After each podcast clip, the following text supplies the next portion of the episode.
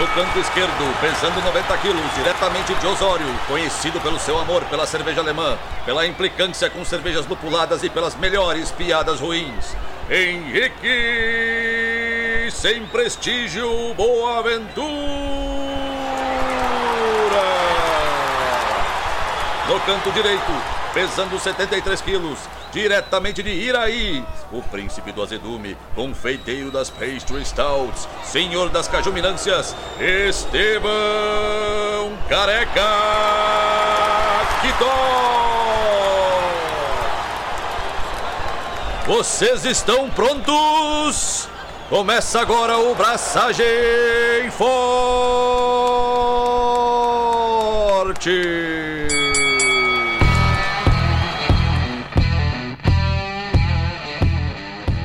E aí, galera, Estevão da Suricato aqui. Alô, Henrique Boaventura e até mesmo a papagaiada já foi longe demais na cerveja.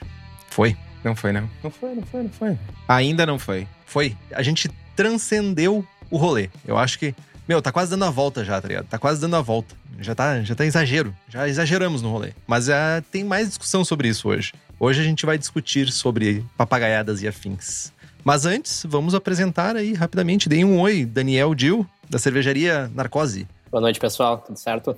E Josué Zonta, da Sacramento. E aí, tudo certo?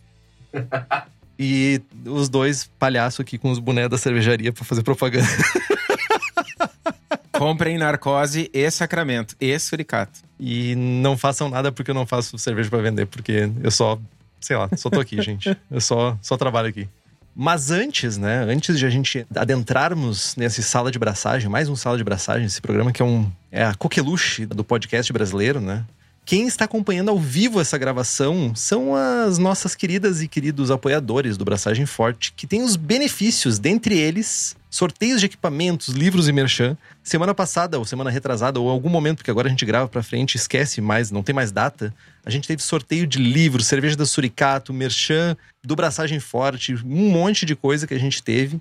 E também tem acesso a merchans exclusivos que são feitos somente para essas pessoas. Participa do melhor grupo de WhatsApp cervejeiro do país. Então, se tu quiser fazer parte desse secto de pessoas e acompanhar gravações ao vivo e ser essas pessoas maravilhosas que nos apoiam, faça como o André de Paula Minarim, Bruno Cauê, Carlos Poitevin, Davi Redmerski Jr., Diego Bilieri, Douglas Silva Almeida, Felipe Augusto Kintzer, nosso estimado Felp, Felipe Lécio, José Coelho Alves, Christopher Murata, Luiz Henrique de Camargo, Luiz Gutierrez Quitolina, Marcelo Arruda, Rodrigo Cili Loyola, Thiago Gross e Welita de Oliveira Ferreira e nos apoie pelo link do Apoia-se, que é o apoia.c barra abraçagem traço forte. O link tá aqui no post. Gente, segundo o Henrique, por mim eu já tinha abortado esse pedaço, mas segundo o Henrique, a gente deve manter a tradição aqui de introduzir, falar o que é o programa, até porque os nossos convidados precisam saber né, da roubada que eles se meteram. Esse programa é o Sala de Braçagem número 131. A gente vai falar de cerveja e papagaiada, ou nas palavras do Henrique, cerveja ou papagaiada, né? É, não existe as duas coisas. E, e a ideia do programa aqui é um programa de opinião, é um debate pro. Acho que talvez o Zonta não conheça, mas o Dani certamente sim, aqui do Rio Grande do Sul. É inspirado num programa famosíssimo aí de debates esportivos. E a ideia é trocar uma ideia, falar de Seva, falar, enfim, das nossas opiniões. Né? O tema de hoje aborda uma questão que divide o podcast. Né? O Henrique é o senhor sem prestígio. Ai, cervejas alemãs, ah, gelatina, cerveja clarificada, sem lúpulo, só as coisas sem prestígio. E eu já faço umas papagaiadas mais, né? Então é isso, é, é sem prestígio contra prestígio demais. Mas antes da gente começar, Dani, conta aí, te apresenta um pouquinho rapidamente, né? Não precisa trazer o currículo longo, extenso, mas fala quem tu é, como que a Seva entrou na tua vida, enfim, te abre aí para nós. então, meu nome é Daniel, sou da cervejaria Narcose. E, cara, minha história com a Seva começou vários anos atrás, não lembro exatamente. Quem começou a fazer cerveja em casa foi meu pai, na verdade. E com isso a gente começou a se interessar por Seva e visitar cervejaria e beber. Eu tava morando fora, então a gente conhecia muito lugar diferente. E aí começou a crescer o interesse, acabei abrindo uma loja de cerveja no Novo Hamburgo, que não existe mais, mas ficou ali por uns dois anos mais ou menos. E quando retornei para o Brasil, a gente já estava com a ideia de abrir cervejaria. Meu pai começou a construir e eu fiz o curso de mestre cervejaria em Blumenau. Já tinha feito um estágio numa cervejaria antes, uns oito meses mais ou menos. E por aí começou. O interesse foi bastante guiado também pela parte gastronômica, não só de cerveja. E acho que é mais ou menos isso aí. Narcose está aí, acho que há uns quatro anos já. Tem que calcular. Com pandemia o negócio fica meio complicado. Já era complicado de calcular antes agora, Deus livre. o cara perde a noção, né, velho? É, total. E tu, Zonta, fala um pouquinho aí. Quem, quem, quem é o Zonta pra nós? Cara, eu sou o Zonta e eu gosto de me incomodar. Por isso que eu comecei a fazer cerveja, né? Se incomodar e perder dinheiro. Cara, isso aí, né? Lá atrás comecei, eh, me considero cervejeiro caseiro. A Sacramento ela surgiu, eu fui trabalhar na Nordos, junto com o Berninha lá, meu, meu amigo de coração. Uh, a gente começou a fazer cerveja junto. Falei para ele que eu tinha essa vontade de largar Sacramento para que é, já chamava de Sacramento quando era caseiro. E foi aí, cara. Surgiu dentro da Nords, nasceu a, a, a, minha marca. Hoje eu produzo lá dentro ainda, né? Tem meus tanques e acabo sossegando dentro da, da cervejaria em que eu trabalho. É um pouco diferente isso, né? Mas é isso aí. Eu comecei com cerveja lá em 2015, caseirão. Comecei tarde até, né? se for ver. Começou tarde. E tu ainda é presidente da Serva Catarinense ou já pediu demissão? Como eu falei, eu gosto de me incomodar. Brincadeiras à parte. Cara, eu adoro. Na verdade, eu faço isso uh, porque eu tenho. Eu vejo a serva como. Tenho uma dívida com a serva. Então, eu só cheguei aqui graças a ela e não tinha como negar isso. Eu faço o que eu faço pela serva como uma forma de retribuição pelo que ela fez por mim. Essa é a real. Mas eu tenho uma dúvida. Diga. Você tem alguma relação com o famoso piloto de Fórmula 1 chamado Ricardo Zonta? Parente distante, velho. Bem distante, porque se fosse próximo, nós estávamos pedindo dinheiro já. Ou pelo menos pra dar uma voltinha de, de Fórmula 1, né, meu? Pelo amor de Deus. Deve ser muito massa. É, o pai dele é dono lá da Rede Condor. Cara, até teve o, o, o Seva da, da Bud Brown, com o nome da história, enfim, do Zonta lá. Pra tu ver que o cara é fortinho, né? Que pena que não, não, não é mais próximo. Entendi. Pena que também não é bom piloto. Mas enfim, né? É. Só, só, tem outro rolê aí envolvido, mas.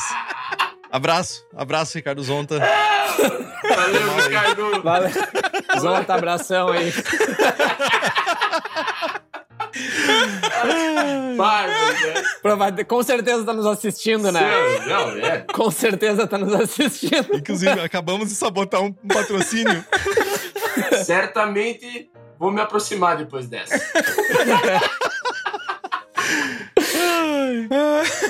Barbaridade. Meu chapéu.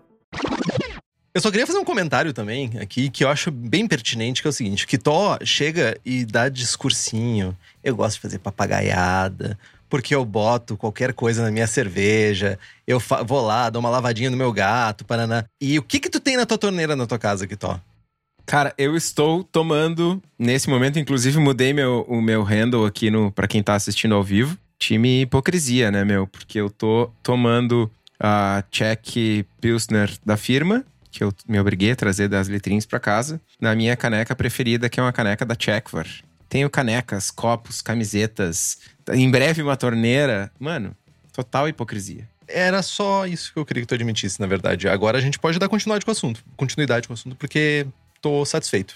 Simples assim. Mano, eu tenho prints de ti dizendo que Strata é uma maravilha de lúpulo e que tu quer fazer cerveja com lactose, tá ligado? É, tipo, te aconselho, sugiro fortemente que tu bote aí Team Hipocrisia também. Porque, né? Não. eu tenho buffer para queimar, tá ligado? É muito prestígio do meu lado. Ok. Bom, vamos lá. Qual é que é a treta, né? Qual é que é o motivo por trás do nosso programa? Há bastante tempo, esse assunto vai e volta diversas vezes, né? E, cara, tanto nas cervejarias quanto na vida, sempre tem alguém na comunidade querendo se destacar, se diferenciar do rebanho, buscando algo diferente. Na cerveja tem gente que bota a mulher de biquíni para fazer propaganda, tem gente que faz boa cerveja, tem gente que faz produto de péssima qualidade, sem menor cuidado, sem menor zelo, sem custo, joga o preço lá embaixo, e tem os as pessoas, eu ia dizer os estevinhos da vida, que começam a inventar moda, né? Que começam a fazer que começam a fazer papagaiada. Mas antes de entrar no debate de se vale, se não vale, se é cerveja, se não é cerveja, eu queria ouvir a opinião de vocês, debater um pouquinho ou delimitar um pouquinho o que, que é papagaiado, o que, que é, né? nos termos, o Zonta é do marketing. Ai, uma inovação disruptiva, bibibibo. Tipo, o que, que é papagaiado? Qual é que, principalmente no ambiente da cerveja? Quem faz? Por que que faz? Enfim, com a palavra, vocês. Cara, eu, eu vejo da seguinte forma, tá? Não surge a papagaiada agora, que vamos atirar a primeira pedra aqui, que provavelmente se fala muito das Smooth Sours, né? Então, elas não, não surgem em grandes cervejarias, elas surgem no nosso meio, que são meios com produções pequenas e, e que precisam manter sua criatividade em dia. Eu vejo dessa forma, né? Cara, é novidade lá fora e que bom que chegou aqui de certa forma rápido, né? Porque geralmente a gente bebe as novidades lá fora, demoram muito para chegar aqui. Eu como, vamos, vamos separar então a situação. Eu como zonta consumidor, eu acho massa. Eu acho muito legal que eu possa beber uma ceva uh, no Brasil, algo novo que foi, tipo, pelo menos eu posso decidir se eu quero experimentar ou não. Então, tipo, eu, eu tenho essa situação de que alguém está me fornecendo isso, é uma novidade lá fora, vendo dessa forma, né? Então, tipo, como cervejaria pequena, daí nós temos uma outra situação, né? Eu preciso estar sempre inovando, meus lotes são pequenos, eu preciso estar no hype, digamos assim. Acho que é mais ou menos essa visão que eu tenho, né? Da, da papagaiada, no caso. Eu, não, eu, eu sou totalmente a favor, cara. Tudo que for criativo, a decisão é do consumidor se ele vai beber ou não. Enfim, eu, eu cara, eu gosto de tudo que é novo, velho, né? Tudo que é novo eu acho muito legal. Acho muito bacana. Sou favor. Dani, diga aí o que você acha. Cara, é um assunto meio difícil de falar, porque assim, eu acho que em primeiro lugar, quem decide o que vai ser bebido, tudo bem, a gente faz, mas quem escolhe é o cliente, né? Então, se tu tá fazendo um produto que tá vendendo, por que não, né? Mas também é muito uma questão de posicionamento de marca e etc, né? Depende, eu acho que depende aonde que tu quer chegar, quem tu quer que sejam teus clientes e por aí vai. Agora, se é Seva, se não é, aí vai começar um monte a entrar num. Se nós for comparar, por exemplo, esse Movie Sour, assim, beleza. Tá, eu sempre digo, né, cara, se é pra fazer isso, pega vodka ali, polpa de fruta e mistura e vai ser a mesma coisa. E, mas, tipo, entendeu? Mas assim, as pessoas estão fazendo, a galera quer. O que eu vou dizer? É, é a situação de você oferece e, cara, tá vendendo, porque a, as pessoas estão consumindo e mais cervejarias estão produzindo. Sim. Então as pessoas estão consumindo, né? Então. É. Agora, assim, o porquê que as pessoas querem consumir isso, isso daí já é outro, outra questão. Assim, a minha opinião é muito. Tipo. Azar do comercial. Abre o coração, vai lá. O lugar é esse. É. Não, mas assim, por que, que eu acredito que. Não sou nem só papagaiada, smoothies, não. Vamos dizer assim, ah, Imperial Stouts com um monte de adjunto, ou próprias neipas, assim, super exageradas, né? Por que, que, na minha opinião, isso é uma coisa que tá bombando, né? Cara, a gente, nós, a população em geral, assim, a gente passou muito tempo meio que desconectado com comida, com bebida, com o que a gente estava consumindo. Né? A maioria das pessoas põe uma coisa na boca e não sente o gosto. Tu simplesmente, aquela experiência que tu acha que tu tá sentindo, tu acredita e por aí vai, sabe? Ninguém, as pessoas não param pra, tipo, ah, cheirar, o que, que é isso, que, que é... Então, a gente ficou muito desconectado com isso. Aí eu venho e tento te dar uma German Pills pra tu tomar e dizer assim, ah, não, aqui tem notas florais, herbáceas e, e um sabor de pão e tal. É bem difícil da pessoa sentir isso, a pessoa que não tá relativamente treinando o seu paladar, pelo menos. E principalmente difícil numa situação de, pelo menos alguns anos atrás, quando a gente só tinha cerveja importada, cerveja mal cuidada, que ia estar tá tudo a mesma coisa, principalmente cervejas com nuance, né? Então aí tu vem com uma neipa ou, e tu diz, cara, isso aqui tem gosto de manga. Ou isso aqui tem gosto de cacau. E o cara sente, ele acha aquilo ali muito a fuder. E ele curte pra caralho, tá ligado? E aí eu acho que depois de um tempo, quando tu começa a realmente estar tá um pouco mais preocupado com isso aqui que eu tô comendo daí, tu começa a se preocupar mais com o equilíbrio e tu começa a achar aquelas coisas exageradas e, tipo, não é que é ruim. Mas tu, eu não quero tomar esse tipo de breja. Eu curto dividir, vamos dividir, vamos provar, porque é massa assim, mas, bah, eu não vou pegar dois latão de uma ceva dessa exagerada e virar assim, porque eu não. É. Pra mim não vai, tá ligado? Eu, eu prefiro tomar um troço. Então, assim, eu acho que tem muito essa questão de como a gente tá evoluindo em termos de né, que a gente tá buscando, sabores e tal, e etc. E, cara, aquilo ali é, um, é só tu ver vinho, tá ligado? É que vinho não tem tanta papagaiada, mas o que que pra mim é uma papagaiada no vinho? O cara pagar 400 conto um vinho Vou dar um exemplo aqui que, na minha opinião, é super desequilibrado, nada a ver, tipo, esses Angélicas Zapata aí de 400 conto. Cara, é pura madeira, madeirão, madeirão, madeirão, e a galera adora, porque, ah, é caro, tem que ser bom, mas é super desequilibrado, só que ele tá sentindo aquela baunilha, aquele troço. Entendeu? Então, assim, eu acho que tem exemplos disso em outras coisas, não só Seva, mas é partindo pro exagero. Então, eu acho que esse é o, o porquê que essas coisas estão explodindo também, tá ligado? Literalmente, né? Literalmente É- é. explodindo no final das contas. Exato. É, é um show de explosão, de sabores. É que vira, acaba virando pra mim, tu, tu tocou num ponto muito importante, né? Que são essa- essas cervejas extremas. Quando a gente vai pra esse lado de cervejas muito extremas, e o Kitó não vai falar sobre isso, porque ele gosta de fazer essas cervejas extremas, seja de extrema papagaiada, mas elas acabam se tornando a famosa lata ou garrafa de bottle share, né? Que é aquela que tu leva pra compartilhar com 10 pessoas. E tudo bem, talvez exista um espaço pra isso, mas a relevância que se dá pra essas cervejas frente às outras cervejas, que é o problema, sabe? Mas é que aí é o untapped, né? É o problema, tá ligado? Porque é isso, essas são as brejas que vão dar. Porque, de novo, é difícil. Por que, que um cara vai dar 4,5 pra uma lagerzinha se a lager é aquilo ali, tá ligado? Muito difícil de entender. Tipo, meu Deus, isso aqui tá, cara, zero defeitos. O cara tá, uma lager bem feita, tá, 13,5. Aí tu vai lá e mete. Eu sei isso, cara, pelas minhas cevas até, que tem brejas que eu faço mais exageradas, assim, que eu nem acho tão legais, e elas têm umas notas muito melhor do que, tipo, uma brejinha sem, sem nada, assim, sem aresta, sabe? É que o, o mundo hoje ele é sedento por novidades, cara. É o tempo todo, pra tudo. Não, claro. Eu acho que tem público pra tudo, tá ligado? Mas é isso que eu tava falando também da questão, tipo, da- do teu posicionamento de marca, sabe? O que, que- quem tu quer atingir, o que, que tu quer. Sabe? Eu acho que pra quem tá nesse meio é super importante isso, tá ligado? Tu tá fazendo coisa nova, tu tá fazendo essas novidades, tu tá fazendo coisa papagaiada, tu tá fazendo coisa. Porque é isso que movimenta, é isso que faz as pessoas ir ali, fazer o check-in, tirar foto, não sei o quê. Então, nesse nicho super pequeno, tu precisa disso, tá ligado? Eu acho que muito do posicionamento também da marca se depende do, do, do quanto você produz, né, Dani? Total. Acho que tem essa situação também, né? O cara tem uma produção de, sei lá, vamos botar aí 3, 4, 5 mil litros, 2 mil litros mês. Ele não pode competir tentando fazer uma lagerzinha, né? Ele vai ter que fazer uma coisa, tipo, pra vender. Assim como o cara que tem que fazer 30 mil, vai ser muito difícil ele fazer 30 mil vendendo só papagaiada, tá ligado? É, exatamente. E por isso que tem tanto essa questão do, da lagerzinha, né? Então, não tem como competir. Eu não vou pegar um cara de 100 mil litros, 200 mil litros, né? Sim, mas é que aí é a questão do preço também, né? É, mas, mas vamos lá, tem alguns pontos aí. O Dani falou em, em Untapped. Eu acho que a cultura do Untapped é o meio do caminho. Não é a causa raiz. É tipo, a gente vê o mesmo comportamento no Instagram. É um comportamento de querer aparecer, de querer fazer parte, de. Né, mano, a minha vida é o. Eu só bebo do melhor, eu só como do melhor, a minha grama é mais verde, a minha barriga não tem gordura, e é, o fogo do meu churrasco é mais amarelo do que o teu. Tipo, ah, mano. Tá ligado? Amarelo. Foda-se, mano. Vermelho, Que tá queimando, meu. whatever. Laranja. Uf, bom, Não, mano. eu entendi. Então fica quieto, mano. O que tu tá querendo dizer, de certa forma, é que a gente tá virando, tipo, tinha aquele perfil do Instagram, que era Rich Kids of Instagram. Sim. Que eram as criaturas que vendiam um, estilo de vida. lá. Agora viramos Rich Kids of Un- Untapped, é isso? Isso.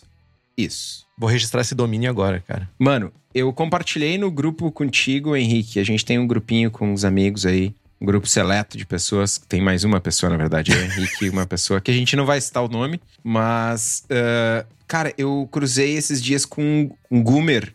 O Goomer é uma plataforma, aspas, loja online gratuita e tal. Paga nós, Goomer. E, mano, tem um perfil de São Paulo só de ceva do secundário gringa. Tipo, garrafa de Bottle Logic a, sei lá, 600 reais. Lata de Haze gringa por 300 reais. E, tipo, depois disso, faz umas duas semanas, apareceram mais uns três. ah, tipo, surgiu. Enfim, o, o algoritmo me descobriu e, e tá pingando pra mim. Mano, 600 pila numa garrafa de Bottle Logic. Sei lá, mano. 400 pila numa Runapool. That's not very logic.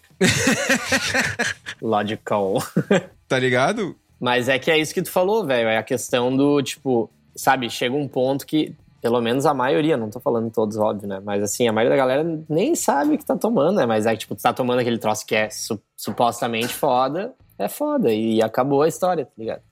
Cara, é, e daí e outra, meu. É o famoso com prestígio, sem prestígio. Eu vou tirar uma foto pro, pro Instagram, eu vou divulgar que eu tô bebendo o quê? Uhum. Né, cara? Tem que criar uma, um- alguma coisa pra tua marca e geralmente é isso aí, é a novidade, são as races, são as, as smoothies. A pauta foi pro caramba, mas eu vou, eu vou tocar isso, foda-se. Eu ia dizer, antes de continuar na pauta, eu só queria fazer uma pergunta. Uma só. Mano, principalmente nos Estados Unidos, Aqui não rolou muito ainda, mas tem algumas marcas que fazem smoothies que explodem. Mano, tem centenas de memes, tem vídeos dos caras, tipo, vou abrir uma lata. Mano, eu não me lembro o nome das cervejarias. Tem vídeo no YouTube dos caras abrindo as latas. Ah, aquela 450 lá é a que mais É. dá pau, né? Aham. e as latas, tipo. Que é que também deu treta com o ABV, né? Que tava os ABV errado também. Então. E as latas zoando as cozinhas das pintas, tipo, o teto. Atrás dos armários. Os negócios, tipo, a câmera voa e aí parece que explodiu um bagulho, uma bomba dentro da casa das pessoas. E aí as pintas veem essas merda e fazem fila pra comprar, velho. Eu entendo tu querer tomar uma ceva, nossa, uma tonelada de fruta pra mil litros de ceva. Nananã, não sei o quê. Mas, tipo, latas explosivas, mano. Eu não entendo. E essa história da Seva é legal porque o, o maior elogio que as pessoas acham que dão é dizem assim, bah, nem parece Seva, tá ligado? Nem. é literalmente, nem parece Seva. Viu, Dani? Eu sou cigano, tá, cara? E o, o cervejeiro, o dono da cervejaria, chegou e disse pra mim: Bicho, só uma coisa. Você nunca vai fazer isso aqui, velho. Tipo, mano, eu não. Uma pessoa com juízo. Cara, não, nem a pau, velho. É Não que aqui, rolar. aqui no Brasil tem que Tipo, pasteurizar, né? Teu, teu limite é até aqui. Se tu vai vender assim pra de qualquer jeito. Não tem Não tinha, de forma nenhuma, você vai poder botar leite condensado e leite ninho na cerveja enquanto tu for cigano. Tá, mas tem outros extremos aí que, que a gente vê bastante. Até não é nem tão extremo, mas é extremo de. Não, é extremo sim. 35 gramas de dry hopping é extremo, né? Mas tem uma galera explorando extremos no lúpulo, né? Não fazendo smooth sours e tal. E vamos mudar assim totalmente. A gente tá falando de smoothies e tal. E preja com 30, 40, 50% de moço de uva. Que ganha boss em Blumenau, tá ligado? E ganha medalha e coisa. Tipo assim, é cerveja também, tá ligado? Porque a gente tá falando só das papagaiadas que a gente tá falando. Mas essa- e essa papagaiada... Eu falando, eu tenho Seven. O Wine Drop tem 30% de, de vinho, né? Mas enfim. Cara, e aí tu falou um negócio, tu falou de vinho, né? Essa semana surgiu, acho que os guris da Escafandrista. Eu vi duas cervejarias. Eles estão usando Fantas, Fantástico. da Nova Zelândia, que é um. É casca de uva moída porque dá tiol pra caralho, assim. E tiol é, sei lá, nova fronteira, falando de lúpulo, né? Hoje. Aí tem uma galera explorando, e inclusive tem uma galera usando levedura ah, geneticamente modificada pra trazer mais tiois e tal. Mas, cara, Sim, enzimas, né? Faz um tempinho Sim, que o tá enzima usando também, enzima então. testando, enfim, né? Pra liberar. Cara, Mas tem uma coisa que a gente não precisa né, usar 42 gramas por litro de lúpulo e não precisa usar um milhão de enzimas e não precisa usar fantasme e leveduras geneticamente modificadas se a gente usa lúpulos bons. Né? E quando a gente fala de lúpulos bons, a gente não pode deixar de falar de Hops Company, que tem os melhores lúpulos do país. A Hops Company é especializada em fornecer lúpulos selecionados lá na fazenda. O Eugênio e o Thiago vão lá nos Estados Unidos selecionar os lúpulos. Eles pegam os lotes lá e trazem para nós selecionarmos aqui. Eles visitam os produtores, buscam variedades, lotes, tudo que for mais massa do mercado, eles trazem para cá. E se vocês têm interesse nos lúpulos da Hops, eu sei que Zonta e Dani usam, é só entrar em contato com eles, hopscompany.com ou pela página da empresa no Instagram e rufem os tambores. Vem novidades por aí, em breve. Como sempre, não consegue, né? Sempre queima a largada. cara, eu adoro esses merchans de vocês, velho. O problema aí que tá, é, é isso, se tá todo mundo fazendo NEIPA, que vamos combinar, não é nada muito diferente uma da outra. Como é que tu vai diferenciar o teu produto? Tu tem que usar enzima, tu tem que usar Lupo Max, tu tem que usar Crio não sei o que, Lupulina, pó, sei lá, aquele outro lá, clitória lá que tu usou, clitóris, achar o clitóris uma vez na vida. Ah, eu usei clitória, é... tem outro nome também, feijão, feijão, Papagaiada. foda-se. É, é uma flor pra deixar a selva roxa. É. Na real, eu, que- eu queria deixar ela azul, na verdade. Mas ela é indicativo de pH e tal, indicador de pH. É meio que uma coisa vai puxando a outra também, né? Mas olha só, tá, a gente deu uma queimada de largada, mas ah, voltando lá pras Smooth Sours. Mas eu concordo que pode usar só um lúpulozinho direitinho. Pra mim é o melhor cenário. Tá aí, tá? Estamos há milênios fazendo cerveja, água, malte, lúpulo e levedura e tá sussa. Mas voltando pro rolê das Smooth Sours, tá? Esse talvez seja, no momento, que nem o, Zonta falou, seja a coqueluche, seja o assunto, seja a- As notícias do momento são Smooth Sours, que é essa parada, essa aberração, eu poderia dizer assim, onde coloca 50% ou mais, né? Tipo, sei lá, ou menos de fruta. Mano, é 50% fruta, 30% lactose e 20% água, mano. Meu, é- meu, tá ligado? É um erro, tá ligado? É um erro, é um erro. Não tá certo isso. Tu bota lactose, uma cacetada de lactose. Só de pensar na quantidade de lactose, eu já me dá dor de barriga. Só de pensar, velho.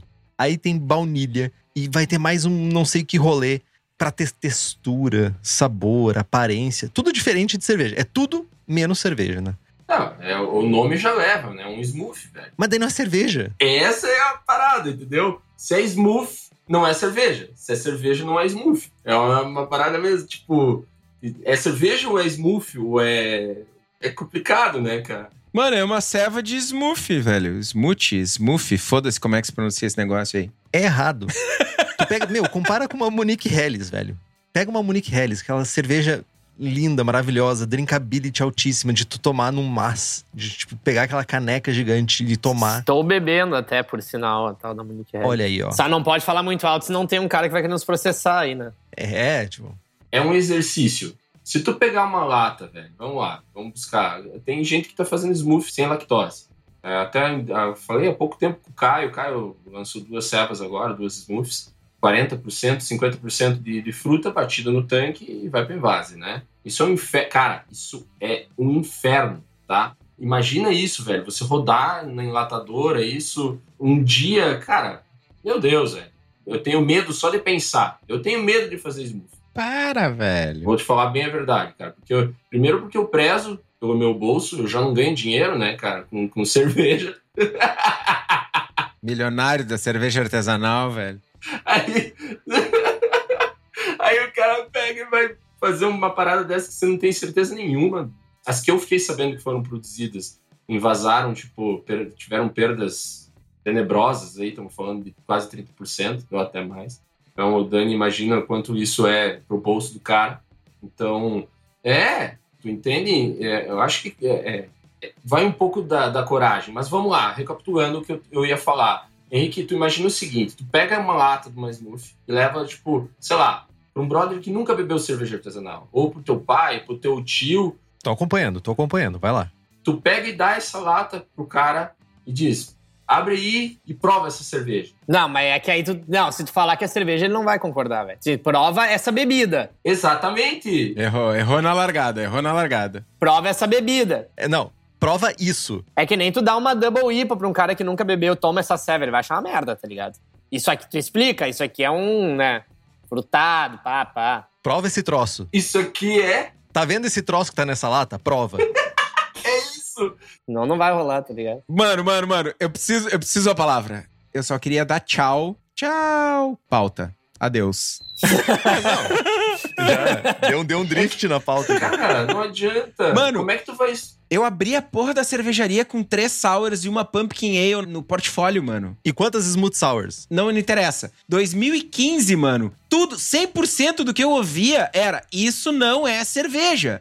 E aí hoje eu vou fazer um lote novo da Purple Rain, vou mandar um growler pro Henrique e ele vai dizer: "Nossa, que cerveja maravilhosa, melhor Berliner Weiss com fruta que eu tomei na vida". E em 2015 era uma porra de uma papagaiada, velho. Mas não era Catarina Sauer? Não, nunca foi e nunca será. Podemos trocar de pauta? Sempre tem espaço pra falar mal de Catarina Sauer, sempre tem espaço.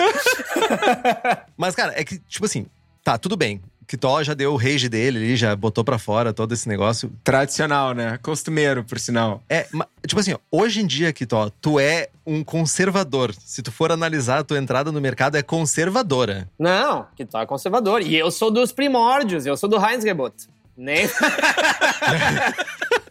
Pior que é verdade. Cara, mas é, o- aproveitando que o Zonta falou, o que me incomoda no rolê, e talvez eu seja a única pessoa incomodada no rolê, mas eu tô aqui pra ser essa pessoa. Eu acho que chega um momento que tem um limite. Inventa, é, esse- essa parada de inventar, de dar a volta, tem, tem um certo limite. Tem que ter, cara, botar hambúrguer, batata frita, frango frito, Suspiro. sei lá, ma- marshmallow, essas paradas. Meu, tipo assim, tu pode fazer isso. Tu pode fazer um hambúrguer e comer um hambúrguer. Tu pode fazer marshmallow e fazer um doce e comer. Tá, posso te perguntar uma coisa meio oyster stout. Dani, preciso, pontual, cirúrgico. Puxa saco. É, eu te digo, o resultado é bom, Não. é gostoso, ficou massa, ficou. Tipo, a experiência foi legal.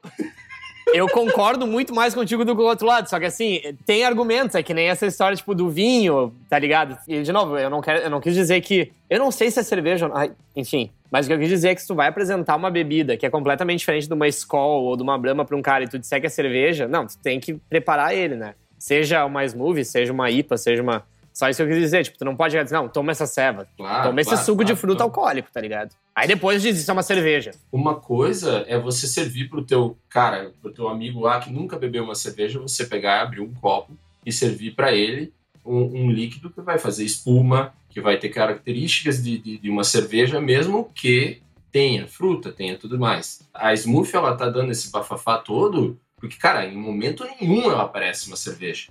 Tu tá entendendo? Então é, é, é diferente, assim, de, cara, sei lá, o- a Pumpkin com... Tu vai servir, ela é um líquido, ela vai ter... Não, e pela legislação não é cerveja, né? Então, É bebida mista, óbvio. tipo, se é por isso, o assunto já encerrou aí, né? É, exatamente, entende? Ah, ô, mano. Não, não, não, não, não. Nós não vamos entrar no rolê da legislação. Peraí, só um pouquinho. Primeiro, falaram que Smooth Sour tem perdas de 30%. Não precisa ter, né?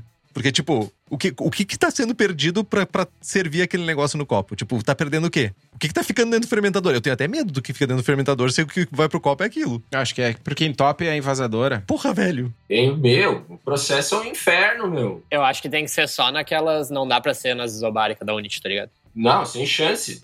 Da lata da vida, meu. Tem que mandar vir. Tem que ser os da lata, é. Ô, mano, mete a mangueirinha direto do tanque ali, enche, só mete na lata e larga no recravador. Aquelas máquinas norte-americanas, sabe? De, de servir negócio em. Não, geladeirinha, beer kegzinho aqui, ó, do TEP. Se não entupir a torneira. Nem vai oxidar. Dá pra, dá pra usar também colher de sorvete. Ó, isso tem que reconhecer. Tem que ter culhão pra fazer, cara. Não é bem assim. O cara tem que ser corajoso, porque tá botando grana ali. É como eu falei, tu, tu- tu pode perder. Tá, peraí, peraí, tá, mas peraí, quem é que fez até hoje? Ó, eu dou uma acompanhada, assim, mas eu acho que quem lançou há pouco tempo foi. A Escafandrícia tem lançado bastante. Tá, quem mais? A vintage. A Vintage, o, o Caio da, da Fern, eu acho que lançou duas agora em dezembro. Tá, é que assim, o corajoso é quem faz nossa fábrica, né? O cigano não é corajoso, né? O cigano achou uma fábrica que é corajosa, né? Eu vou fazer sour cream, guacamole, nachos, tomate, cebola com abacate, Pico de gaio. pico de galho, gajo, gaio, sei lá como é que chama esse negócio, com espirulina para ficar verde. Farei na minha fábrica. Chupa muito. Boa sorte. Obrigado. Tá, mas de novo, qual é o objetivo? O que, que- é só pela papagaiada? Mano, a papagaiada. Não, não. Vários objetivos. Falando de objetivo, Não, suco. Bebe suco. quer a resposta do, do meu objetivo? Não. Tá bom, obrigado. De nada. Henrique, eu tenho uma linha que é mais ou menos assim. Quando você se desafia, tipo assim, ó, quando você se desafia, digamos, vamos lá, cara, o cara, ele faz o, o feijão dele básico todo dia, dia a dia, ele faz. Em um momento, cara, ele vai. Ele tem que botar um leite condensado naquele feijão. Não, não, não, não, não. Deixa lá, deixa lá. Olha só. Tu vai ter que tentar. Vai que fica bom. Não, é que, cara, ó, nem venha. Nem venha que tu tá lançando uma papagaiada hoje, cara. Nem venha. Mas, viu? Agora, falando bem sério, Dani, vamos, vamos usar então até o teu exemplo.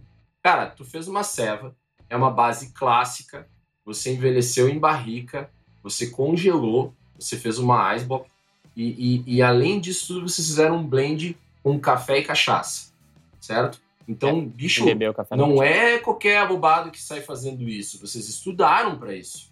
Entende? cara, não me bota numa fogueira dessa, cara. Eu acho que você se desafiar, velho.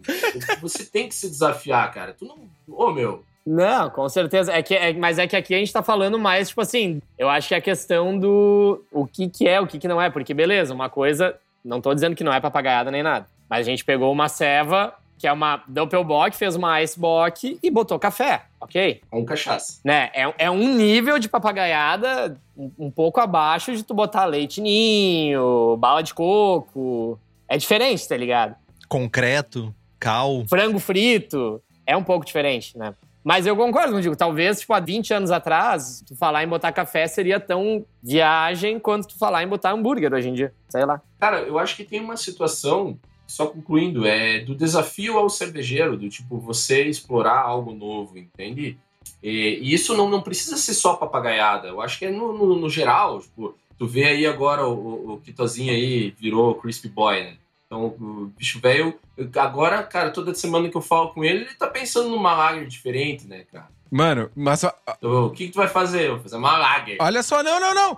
Me deu o gancho perfeito, mano. Tu tá falando, o cara tem que se desafiar. Mano, tô me desafiando em fazer umas lager foda, cristalina, crisp, e com essa eu vou até buscar um pouquinho mais, né? Porque, né, deu sede. Então, agora, Zonta, não é diretamente pra ti isso. Não é um, um contra-argumento pra isso. Mas eu sinto uma. As pessoas vão pra um lado primeiro, assim. Quando tu fala de desafio, eu hoje em dia eu diria: que desafio é fazer uma American IPA boa? Que desafio é fazer uma German Pils boa? Ô, Henrique, vamos combinar que desafio é tomar uma lata de smoothie inteira, né? Também é um baita desafio. Porra! Olha que maldoso, cara! Que maldoso, bicho! Caramba, velho! Aí tá, tá foda, né, Zonta? Tá, tá três contra um, tá, tá foda o rolê. Caralho, velho! O bicho velho é maldoso, cara. Só na canela. Sério, Não, desculpa. na canela? Do joelho pra cima é canela, cara. Barbaridade, bicho. Mas é, é um, eu, eu fico pensando por isso. Eu entendo. Eu entendo a parada do desafio, eu entendo a parada de, de querer, de, de certa forma, transpor barreiras, transpor esses limites. Porque, tipo, a gente vem num cenário, principalmente aqui no Brasil, né? A gente vem por um- de um cenário regido pela ah, Reinheitsgebot, ou a lei da pureza alemã. Ou a lei da pureza da cerveja alemã, tá? Antes que alguém fale uma coisa, mas tipo, a lei da pureza da cerveja alemã. Ah, a gente foi enganado, né, cara? Agora as puro e a duplo maltes também. E as triplo maltes. Enganado por dezenas de anos aí, o, tava enganando nós que tinha que beber cerveja trincando, canela de pedreiro, porque não queriam que a gente sentisse o sabor, né? cara? E não, e foi assim. É claro que é bom, velho. Só que daí tem um rolê que é o seguinte: aí a gente começa a buscar. Ah, vamos transpor isso. A gente vai transpor a Reinheitsgebot. Mas daí a gente tá indo. Eu não creio, e eu acabei de perder, fazer muitos inimigos nesse momento, que é eu não creio que as, cerveja, as cervejarias dominam tanto a arte de fazer cervejas boas pra simplesmente dar esse próximo passo, assim, sabe? Entendo. Não, não, eu vou agora ser inventivo porque eu já esgotei tudo, gente. Tá vendo isso aqui, ó? Eu tenho uma German Pils 50. E eu falei German Pils, mas pode ser uma Ordinary Bitter 50. Pode ser uma uma American Lager 50. Eu já cansei. Eu preciso fazer uma coisa diferente. Henrique, o que o, o que o Dani falou lá no começo da tua posici do teu posicionamento de marca, do, do caminho que você segue, tem muito a ver com isso. Tem, então tem duas colocações, por exemplo, ah, onde que tem a ver com isso? Você ficar refém no momento em que você começa a trabalhar com lançamentos, com novidades, novidades, novidades, você fica refém daquilo. Você tem que oferecer novidades o tempo todo, entendeu? Eu, tipo, eu vejo vários taps aqui, cara, ou taps em onde eu vou, que as pessoas chamam que tem de novo. Essa aqui eu já bebi, essa eu quero algo novo. E, e fica essa, sedento por novidade, tá? Começa por aí. A Smooth, cara, no meu ponto de vista, a Smooth nada mais é do que tu imagina assim, ó, que voltou o movimento foi os americanos. As Smooths nasceram, de certa forma, lá. Então tu, tu pensa o seguinte, cara, eu vejo a Smooth como ainda é aquele cara, o, o, o home brewer expressando, entendeu? Fazendo cerveja, enlouquecendo e, e enfim. Cara, home brewer, velho, ele começa a fazer, ele quer fazer pumpkin ale. Tipo, o nosso amigo Kitó ali, cara, tipo, profissionalizou e foi fazer pumpkin ale, entendeu? Idiota. Total idiota. Então eu acho que a Smooth é, é mais ou menos por isso. Cara, os caras têm muito problema na cabeça. É, são dois pontos, né? Ô, mano, mas olha só, nesse ponto que o Henrique falou de cervejeiro que não sabe fazer ceva boa. né? Ah, eu sou um cervejeiro ruim, médio baixo, ruim, vendo minha ceva bosta na esquina, ganho tapinha de todos os familiares. Teve o episódio 52, eu acho, que a gente falou por que abrir uma cervejaria, a conclusão era não abra, porque, né? Como se tornar milionário com cerveja, só ser um bilionário antes. As mesmas piadas de sempre. Mas ah, Essa é boa, no caso. Eu só queria dizer, eu tô ri, inclusive. Tô fazendo minha cerveja aqui na, na esquina, minha cerveja zoada, ganho tapinha de todo mundo dizendo que minha cerveja é boa. Vou fazer uma papagaiada porque eu não sei fazer a ceva boa. Cara, se tu não faz a ceva básica boa e tu não faz a ceva avançada, sei lá, papagaiada boa, cara, é ruim igual. Tipo, esse lance, ah, se tu não faz a boa, a simples, a básica boa, por que, que tu vai fazer a outra boa? Cara, é, a pergunta não é essa. A pergunta é por que, que tu tá fazendo serva merda ainda? Independente de que serva tu tá fazendo. E eu acho que a resposta é aquilo que eu falei lá do início, que tipo, a maioria das pessoas quer fazer serva, mas não aprendeu nem a beber. Quer abrir cervejaria, fazer serva, beleza, aí tu aprende a beber, né? Pra situação mais, tipo assim, vou abrir uma cervejaria. Cara, tipo, mano, a galera não sabe beber, velho. Essa é a coisa mais básica. Aí, ah, tá boa a serva. Já ouvi tanta coisa, cara. Tipo, ah, não, eu faço isso e aquilo e a serva fica boa. Tá, mas que propriedade tu tem pra dizer que a serva tá boa? Honestamente, tá ligado? E aí larga um monte de merda no mercado e, ah, tá boa, porque assim, todo mundo acha que tá boa, né? Mas, meu. E de novo, só que aí eu, eu volto sempre o mesmo ponto. Aí o cara passou anos e aprendeu e sabe a diferença de uma Hellis para uma Export e pega todos os defeitos. Beleza. Aí tu vai lá e faz a ceva mais fora do mundo. Ninguém sabe também que ela é tão boa, tá ligado? Meio por cento da população sabe. Adianta, tu tá ganhando dinheiro? Não. Então, tipo, aí o cara fica muito puto, tá ligado? Também. Porque essa, é Não, isso. É tem... Aí tu vê que, tipo, no fim, o bagulho é marca e é isso, velho. Tá, tu, claro, tu não quer largar um produto bosta no mercado, mas assim, as pessoas, na sua maioria, é, a, é, tipo, é mais a experiência, é aquilo que tu acha. O exemplo que eu sempre dou é, tipo, ah, o cara vai viajar e aí tu vai lá e toma uma ceva ah, do país e bah, tu acha que tá muito foda tal. Porque, óbvio, tu tá super feliz lá, a ceva tá mais fresca também, né? Teoricamente. Aí tu vem pro Brasil e toma a ceva aqui e tu ainda acha que ela tá muito boa. Porque tu tá tomando e tu tá lembrando daquelas. Tu não tá parando e sentindo gosto. Pra ti é tipo, não, é aquela coisa que aconteceu, é as coronas da vida, etc, tá ligado? Que. Eu acho que falta autocrítica também. Tem que estar tá muito zoado para as pessoas se ligar assim, não, peraí, tem uma coisa errada aqui, tá ligado? Mas assim, ó, zoado a ponto de estar tá fudido. Mas vou dizer uma coisa para vocês. O que falta na cerveja? Falta é usar as melhores leveduras do mercado. Cara, eu adoro, velho. É muito bom, velho. E isso tu só encontra na Levitec, que além de leveduras para fazer a tua cerveja, cerveja, não smooth sour, fazer cerveja, tu também vai encontrar bactérias, bretanomices, leveduras para outras bebidas, tipo hidromel, cidra, whisky, cachaça. E tem um atendimento sensacional que nenhuma outra empresa do setor tem. E para ti que é profissional, a Levitec oferece mais de 50 tipos de levedura, consultoria e boas práticas de fabricação, controle de qualidade, montagem de laboratório, treinamento de pessoal e banco de leveduras. Então entra no site levtech.com.br e faz tuas compras e não faça smooth sour. Cara, é muito bom. É muito bom. Meu, eu construí minha vida inteira escutando rádio AM, escutando rádio Osório, lá em, lá em Osório, escutando a rádio Osório, escutando rádio AM para construir essa, essa sabedoria. E tu tem essa pegada AM mesmo, né, meu? Até voz de radialista. essa voz merda que parece que tá fora de, de estação.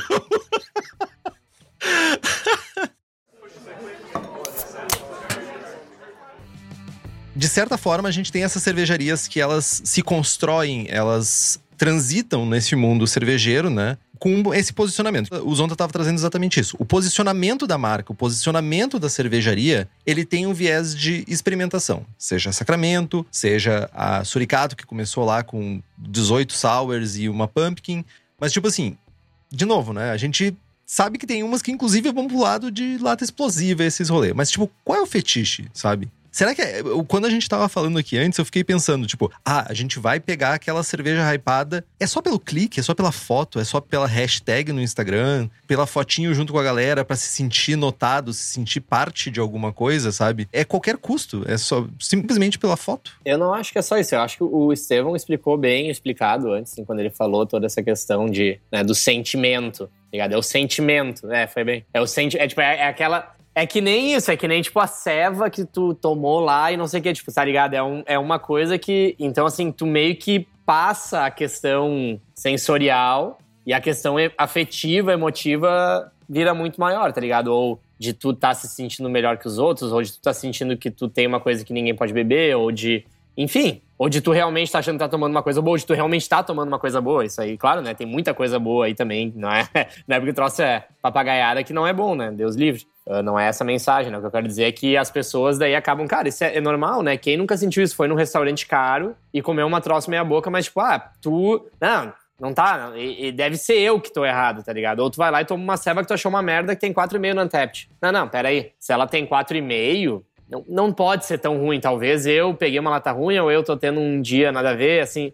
A gente é muito ovelha, na real, né? A gente é muito pelo que os outros pensam também, assim. Então, Acho que tem bastante disso e, cara, tem de tudo, assim. Tem gente que realmente, cara, a galera quer provar coisa nova. Tem gente que essa é a vibe, né? Provar coisa nova, só tomar coisa diferente e tal. Eu já sou agora, tipo, meu negócio é, cara, achou uma serva boa, dá graças a Deus e vai nela. O Untapped, ele tem um pouco isso do efeito manada, né, cara? Claro. Então, se tu lançou uma serva, se os 10 primeiros pontuarem 4,5 na tua serva, dificilmente vai vir o, o décimo primeiro lá e botar dois nela. A não ser que deu alguma cagada grande, assim, realmente, na lata, tá ligado? Que daí é aquela coisa, ela tá tão zoada que deu o cara, não, pera aí, velho. Isso aqui tá muito ruim. Peraí, tem polpa de fruta nessa minha cerveja. Tem que ter alguma coisa errada. Pera aí, tem um gomo de laranja na minha boca. Você é um merda, né, cara? Um... Os fiapos de manga nos meus dentes aqui tá muito Tem um errado. fiapo de manga no meu dente. Mais outra, vai. Mas, gurizada, eu vou dizer assim, ó, eu tomei uma só dessas smoothie aí. Eu tomei um- uma... Nem sei se pode falar isso, acho que é um teste da Salvador ali. Cara, é, é legal, tá ligado? O, o produto. Pô, é bom. é- Eu entendo porque a galera vai pirar. A galera vai pirar, imagina, é manga. Pra quem passou a adolescência tomando capeta, né? É, entende? Cara, imagina. Pra quem achava que cooler bom, aquilo ali é o. Meu Deus, é bom mesmo, tá ligado? Só que daí, exato, é. Tipo, o que que tu quer, né? O que, o que que tu tá esperando numa bebida? Aí é outra coisa, né? É ceva. Parece bem diferente de uma cerveja, tipo, Isso, que a gente chama, né? O, o, o que.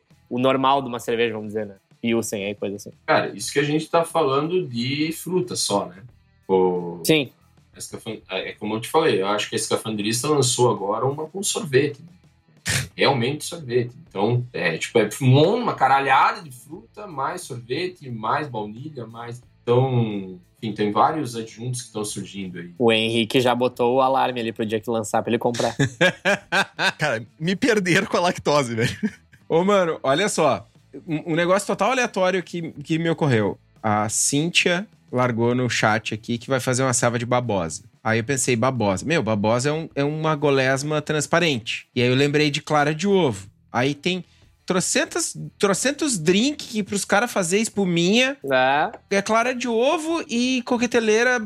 Tipo, mano, clara de ovo no drink tá tudo bem. Não tem ninguém fazendo carinha de nojo. Não tem o Henrique fazendo a, a revolta dos sem prestígio aqui, porque.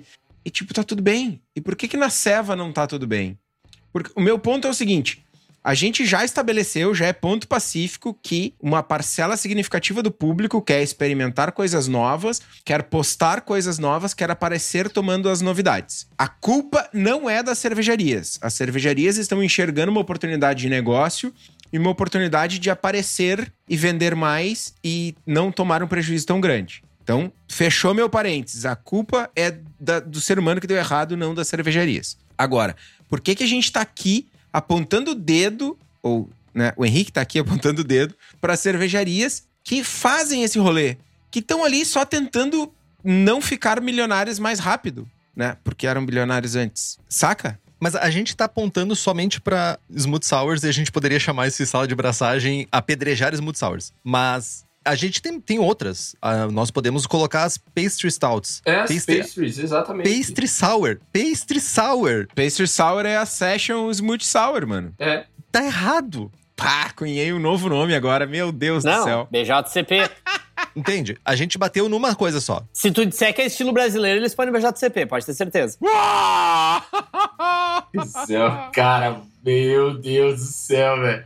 Eu tô dizendo que sempre tem espaço pra apedrejar a Catarina Sour. Mas, tipo, sabe, a, a gente tá olhando só com o viés da, da Smooth. Mas vamos pensar em nessas outras cervejas também tem. E a gente tem cervejarias que nem Zonta falou. Isso aqui é a minha maneira de me diferenciar. E não tem uma, tipo, não tem uma cerveja, sei lá, não sei como é que seria a tradução em português de flagship, mas tipo aquela cerveja que é a, a de guerrilha, cerveja de guerrilha da cervejaria, aquela cerveja que tu vai botar no evento, alguma coisa. Essas cervejarias, elas se posicionam dessa forma. Entretanto, a gente tem outras cervejarias que elas fazem um pouco esse papel de levantado, a, a bandeira do tradicional, assim, né? Tipo, do bem feito. E bem feito aqui, eu, de novo, o resto, o resto que tinha se segurado em mim se queimou. Mas, tipo, que não se aventura em papagaiada, que não vai buscar a inovação, e se enfoca nos estilos consagrados, vai buscar essas, essas, esses estilos que já existem e vai fazer isso e vai entregar. Tipo, essas, vocês acham que essas cervejarias, de certa forma, a cervejaria perde relevância no mercado ao tomar essa decisão de não ir no hype, de não seguir o hype, ir, de certa forma, contra a onda? Tipo, ela tem como se posicionar? Tem espaço para todo mundo, velho. Entendeu? É, tipo assim, uh, e, e, muito se deve àquela situação assim, vai se posicionar e vou fazer uma, uma lager muito bem feita, vai ter espaço, velho. A, a, minha ceva que eu mais vendo é uma Brown Ale. Muito boa, diga-se de passagem. É, tu entende? Então, tipo, é uma situação assim, ah, o Zonta faz papagaiada? Faço. Mas eu faço uma Brown, eu faço uma... Agora vamos, vamos transferir a culpa. Acho que um pouco da grande culpa também é do comercial, tá? O comercial também pede. Ah, os caras estão fazendo, ai, tá vendendo, e os caras me perguntam se nós vamos fazer.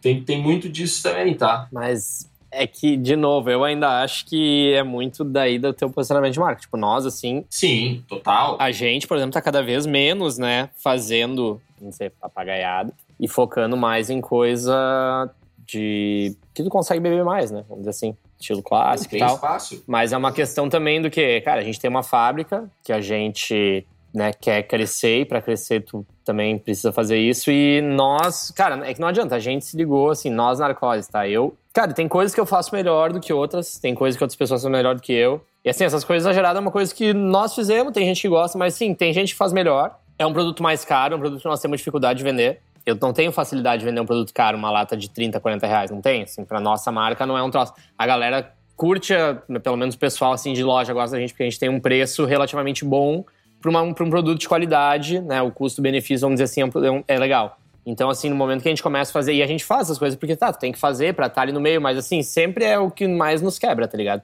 Ah, vou lá e faço uma neipa com uma calhada de lúpulo velho. Só aí, tu, aí, eu vou lá e faço uma que eu nem tento exagerar e fica melhor, tá ligado? Então, assim, eu acho que é, o cara também cara, sente é. o caminho que ele tem que levar pelo que, sabe, tipo, o que tu faz melhor e o que tu vende bem. Então, assim, nós estamos cada vez, não que a gente não faça, bah, daqui a pouco eu vou fazer uma collab com uma marca que faz os troços bem. Nós faço de boas. A gente de vez em quando faz, porque vende, sempre tem que ter uma neipa por mais que as nossas não sejam tão exageradas, tão famosas, sempre tem que ter. Mas assim, a gente está cada vez mais meio que trilhando o nosso caminho do que a gente acha que falta no mercado também, que a gente faz bem e que falta no mercado. Só que, óbvio, é muito difícil eu conseguir dizer, cara, minha German Pills é 3, 4 pila mais caro o litro que a dos outros caras. Tem gente que não entende, tem gente que entende. Então, assim, também para nós é muito do. Né, a gente cada vez mais tentando focar, assim, venda local, cerveja fresca, parará, parará. E tu vende para fora para quem realmente entende teu produto, entende que é um pouco mais caro entende como cuidar dele. Porque, de novo, como é que eu vou dizer, bah, uma German Pils, ah, melhor, prata no Boss no Brasil, vai lá e tu vai lá e recebe ela oxidada. Cara, ela já não é nem um pouco, ela é uma ceva ok. Mas assim, daí, sabe, então também é muito de como é que chega esse produto tão, tão fácil de, de ficar uma merda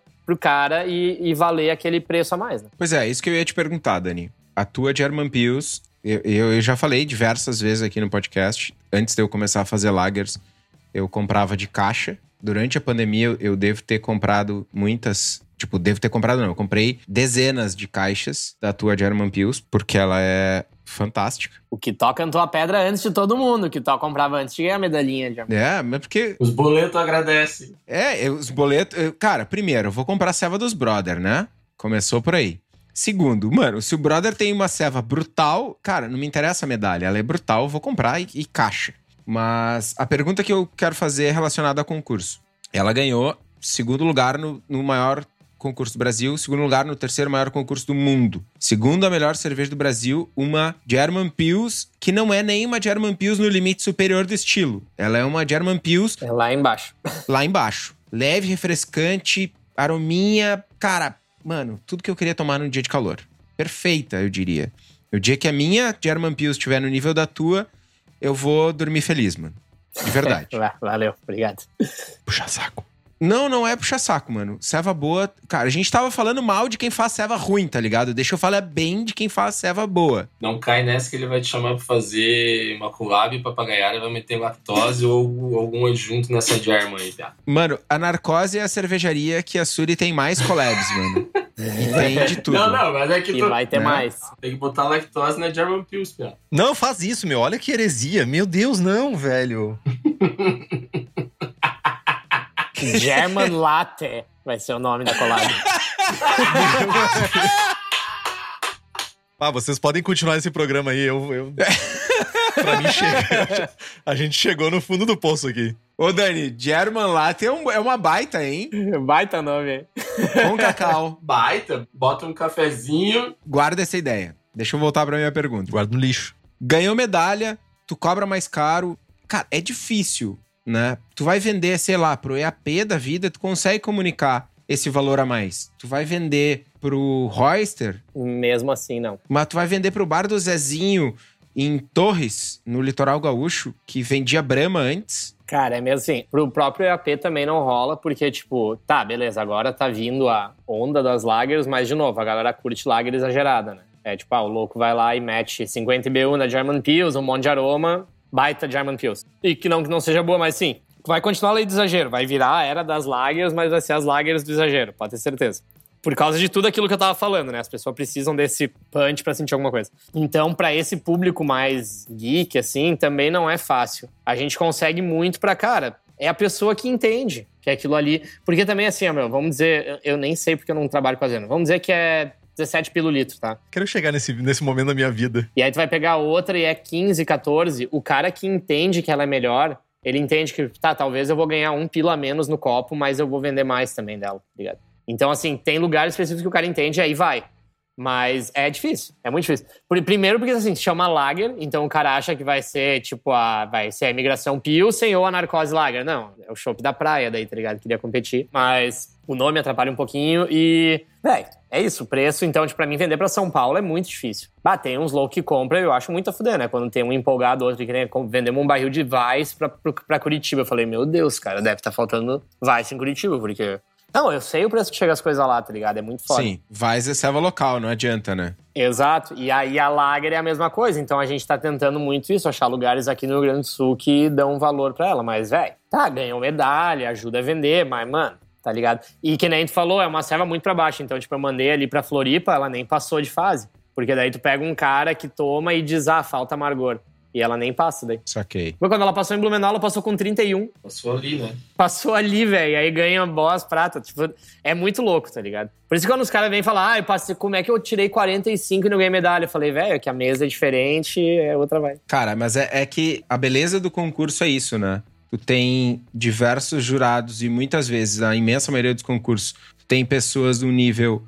Não vou falar de nível. Tem pessoas que estão aprendendo, ou estão iniciando, ou têm menos cancha nas fases iniciais, né? E aí, nas fases posteriores, essas pessoas, tipo, ok, compuseram o grupo, aprenderam, ganharam experiência, elas não vão participando nas próximas etapas, né? Teoricamente, tu tem jurados mais qualificados. Sim. Esse é o problema, tu tem que se ligar assim, como é que eu faço ela passar na primeira rodada uma serva boa, tá ligado? Porque às vezes se ela é muito equilibrada, aí tu, ó, cara, chance de dar merda, que nem eu falei, mas eu podia não ter passado da primeira fase no menor. Talvez tinha um monte de German Pills ruins, eles, ah, vamos mandar essa aí que não tem defeito, pelo menos, tá ligado? Seria um crime não ter passado. Mas, cara, falando em concurso, a gente tem uma novidade para os nossos apoiadores e apoiadoras. E tem uma novidade para todo mundo, na verdade. A gente está se aproximando do concurso latino de cervejas lupuladas, que é um concurso diferente do usual. É um concurso que vai premiar profissionais e cervejeiros caseiros separadamente. E, e as cervejarias, elas não vão ser premiadas. Quem vai ser premiado é o- a pessoa que produziu a cerveja. Então, sei lá, o Estevão vai mandar a cerveja da Suricato, as medalhas vão ser pro Estevão. Né? Uma lustrada no, extra no ego, né? E apesar da modalidade de cervejeiros profissionais estar dirigida às pessoas que acumulam experiência como profissional, a cerveja ela não precisa ser produzida em escala industrial. Então, sei lá, se o Dani quiser mandar uma cerveja, o Dani vai concorrer na categoria profissional, mas pode fazer uma ceva na panelinha lá em casa, testar, enfim, sem ser uma ceva lá da fábrica, né? É um rolê diferente. Outra inovação do concurso é que são aceitos só estilos que tem o lúpulo como ingrediente destacado, porque é o concurso latino de cervejas lupuladas, né? O concurso vai acontecer durante o segundo Festival Nacional da Colheita do Lúpulo em Curitibanos, em Santa Catarina, entre 25 de fevereiro e 1 de março. É só fazer a inscrição em beerawards.platform.com barra CLCL, o link vai estar aqui no post, até o dia 18 de fevereiro.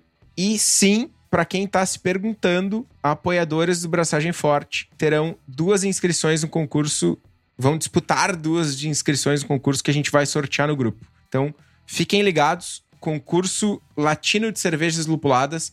Participarei com algumas amostras. Fica a dica. Eu buguei totalmente quando eu li Curitibanos em Santa Catarina. Eu ia fazer o comentário. Meu cérebro deu ruim. Eu pensei assim, não, mas é Curitiba, Santa Catarina? Hã? Viu? Dica de hospedagem: Harry Road, Curitibanos. Ok. Dica quente ou é, é- ou é dica. ou é trap? É boa, é boa. Viu? Eu tava pensando aqui, cara, numa situação. Nossa, a gente tava falando da, das pastries stouts, né? E tu vê como cada vez mais a gente se aproxima do doce, do- da sobremesa. Vou voltar Copo, lá né? porque eu falei lá no início. E agora, e se quiserem que eu use uma palavra mais forte, eu posso usar, né? Chama paladar infantil. Uh,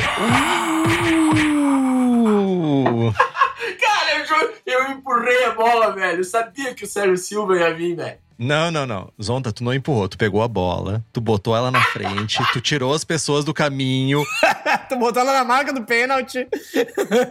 deu uma sentada na grama, tirou o goleiro da frente, fez um aquecimento junto com o Dani, pro Dani pegar e chegar só e encaixopar. Cara, que loucura, né, bicho? É loucura. velho. Ah, é a lei do exagero, velho. É, tipo, é sempre mais pro exagero, né? Mais pro doce. Mas eu acho que isso vai cada vez também. Eu acho que faz parte do, do processo todo, tá ligado? Todo mundo, cara, é assim. Eu também curti a coisa, porque tu não, tu não pega, né, as nuances. Então, cara, quando tu sente um bagulho, é muito massa. E aí daqui a pouco tu começa a achar, nossa, mas tem demais isso aqui. E aí tu começa a querer uma coisa mais. Pelo menos assim, eu, eu vejo muito isso, sabe? Não acho errado, não acho nada. Eu acho que faz parte, faz parte da caminhada, tá ligado? Cara, eu- o Dani largou o segundo coach furioso. Cara, teremos muitos materiais para promover o episódio. não é porque é papagaiada que não é bom. E agora, pastry stout é coisa de quem tem paladar infantil. Meu chapéu. Eu já tô vendo. Eu tô pegando as frases aqui do Zonta e do, do Dani pra depois botar de chamariz, sabe? Só assim, tipo. só, só usar cortes. Ficar esperando o Magrão lançar uma, uma pastry stout com óleo. Não, um feijão com leite condensado, velho. Esse aí vai Feijão. ser. Uma feijoada. Imagina aquela feijoada pegada, linguiça, bacon, orelha de porco e leite condensado. Louro. Louro. Ô, mano, tá aí. Ah, mano. Não, só guarda a ideia, velho. Se, se, se tu for realmente botar no meio da cerveja isso, só guarda a ideia. Tá, meu. Vocês estão quase me convencendo, quase, que papagaiada é o capiroto tentando desvirtuar a pureza da cerveja, nananã. Mas eu queria voltar lá no passado, sei lá, 1980. Ah, cervejeiros caseiros nos Estados Unidos começaram a fazer brown ales. Os caras, na largada, ganharam o rótulo de papagaiador mor da paróquia. Até hoje, cara, tem filme, tem série americana que aparece os caras falando: é, não me traz essa cerveja de frutinha, não me traz essa cerveja aí, essa IPA que não sei o quê. Cerveja boa é cerveja que eu tomo e, ah, não sinto gosto de nada. Bud sem espuma. Exato. Tipo, ainda hoje, quem faz algo diferente de American Lager recebe o rótulo de papagaiador, né?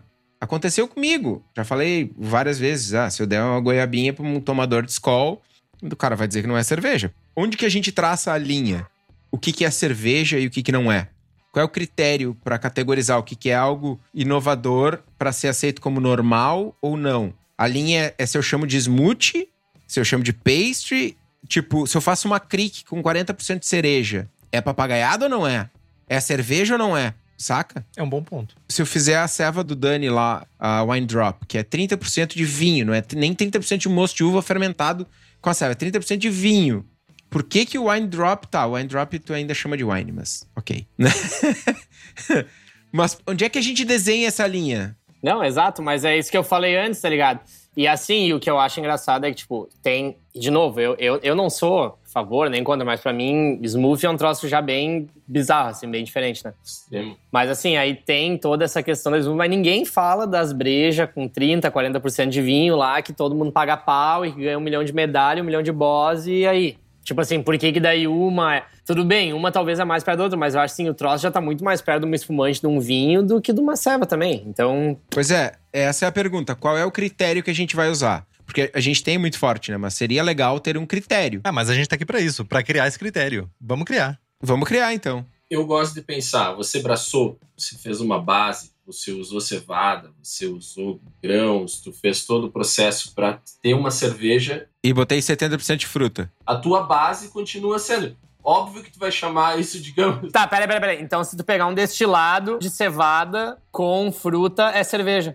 Porque vem dos grãos, né? Não, não. Digamos, tu fez o processo cervejeiro, tu produziu uma base de uma cerveja, tá? Tipo, eu tenho uma sour. Tá, mas daí tu destilou ela depois. Tu fez tudo e destilou. Lá do início. Não, não é cerveja. Não é. Mas eu gostei do raciocínio do Zonta. Olha só. Será que a linha é. Moleque, tu, tu me botou no- na fogueira, né, Dani? Estamos aí pra isso, né, meu? Barbaridade. Mas é, não, tu tem razão. Não, olha só.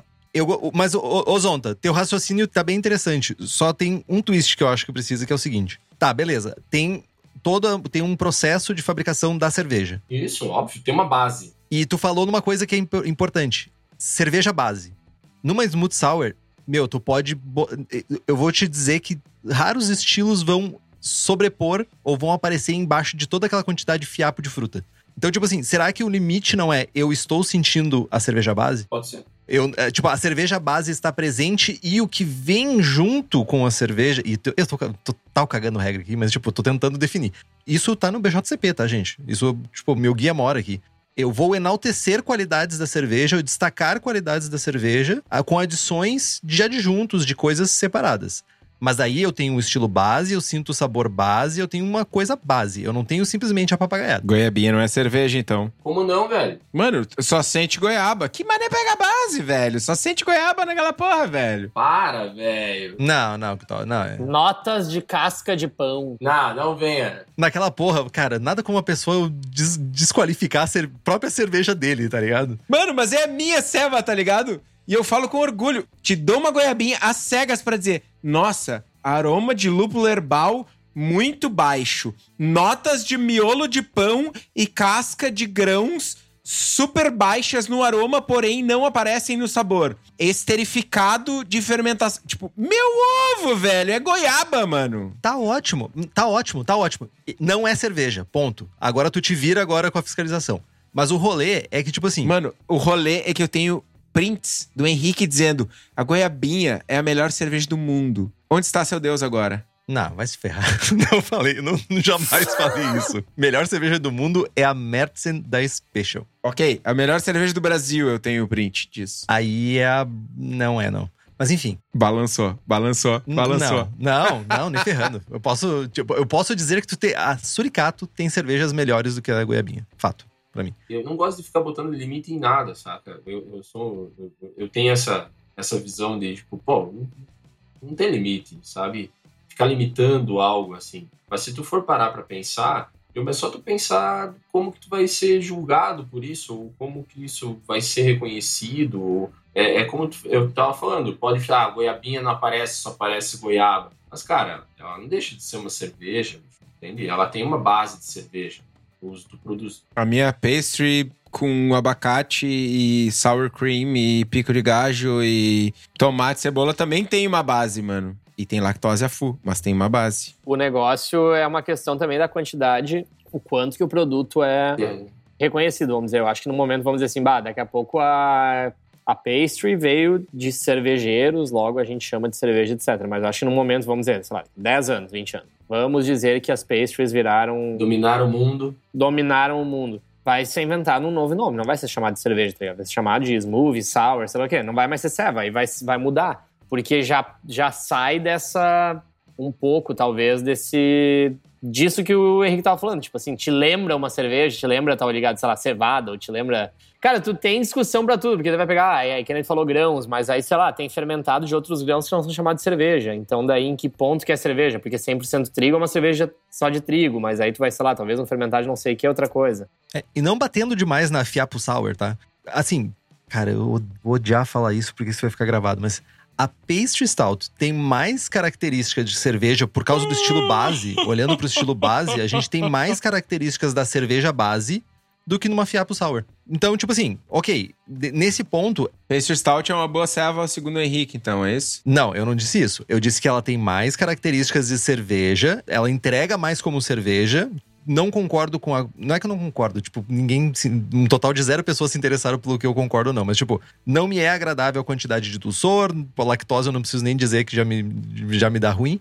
Mas, tipo assim, ela tem uma textura, ela tem uma, uma aparência, ela tem. Principalmente a base da cerveja tá ali.